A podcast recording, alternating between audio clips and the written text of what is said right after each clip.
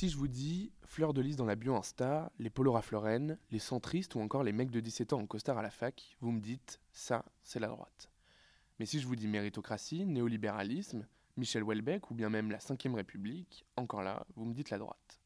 Mais en réalité, c'est quoi la droite? Zoom sur le mot.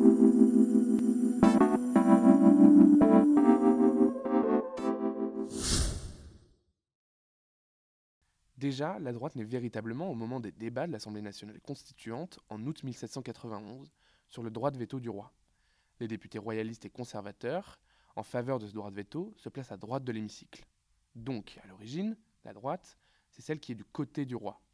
Depuis, la droite a bien évolué et a notamment été totalement structurée par les économistes du 19e, plus tard par les sociologues du 20e, mais surtout par sa discipline mère, la science politique. Globalement, la droite place l'individu devant la communauté, le développement de l'individu par lui-même, pour lui-même et sans intervention de l'État. Aspiration à l'ordre social, approche sécuritaire de l'organisation sociale et une approche libérale du marché, tout ça, ça ne veut en réalité rien dire du tout. Tant la droite, contrairement à la gauche, est composée de courants de pensée pour la plupart hermétiques entre eux, se laissant, par moments, aller à quelques rapprochements idéologiques. La plus connue des droites, c'est la droite conservatrice. C'est le fondement même de cette grande famille politique. Par la négative, là où la gauche se place en faveur de la culture et de la construction sociale, la droite première penche plutôt du côté de la nature. Être conservateur, c'est revenir au sens premier des choses. C'est dans l'origine de ces mêmes choses qu'on trouve le sens réel, la vérité en somme. À l'origine, le conservateur s'oppose au progressisme et même au libéralisme des Lumières. Mais forcé de constater l'ampleur de la chose, au cours du XXe, on observe un tournant des conservateurs vers le libéralisme, avec notamment le couple Thatcher-Reagan. En parlant de la droite libérale, c'est celle qui a pris le plus d'ampleur depuis le XVIIIe siècle, où elle s'est théorisée sur tous les domaines, économique avec Adams, politique avec Hobbes et Locke, et prend une place importante jusqu'à se subdiviser elle-même. Cette droite prône une liberté absolue et inconditionnelle, notamment à propos de la propriété et de son usage. Aujourd'hui, la droite libérale, qui s'incarne notamment dans le parti présidentiel Renaissance, prône toujours une liberté exacerbée, celle-ci tantôt économique, tantôt sociale. Économiquement, elle est la mère porteuse du capitalisme. Elle considère que le marché s'autorégule pour créer plus de richesses et par conséquent, socialement, elle pousse l'individu à s'auto-ériger en tant que figure de sa propre réussite et par ses propres moyens.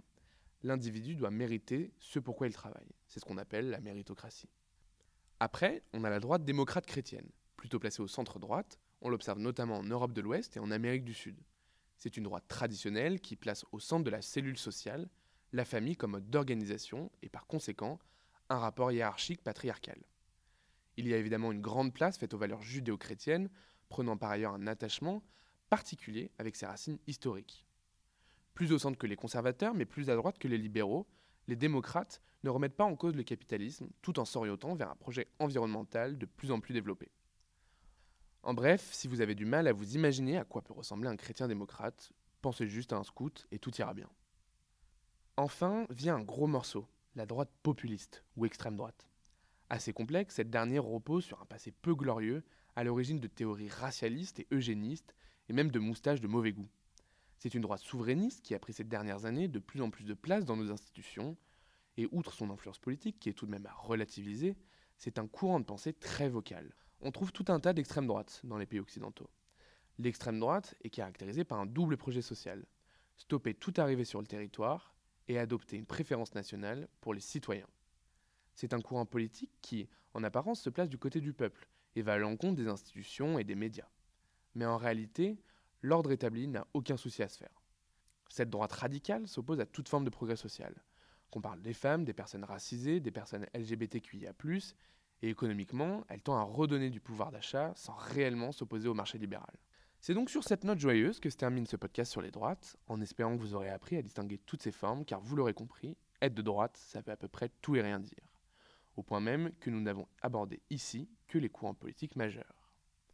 Et voilà, vous êtes maintenant un expert de la droite. Nous espérons que cet épisode vous aura plu. N'hésitez pas à suivre Quid sur toutes vos plateformes de streaming préférées et sur Instagram. Quant à moi, je vous dis à bientôt dans un prochain épisode de Quid, Le Monde, etc.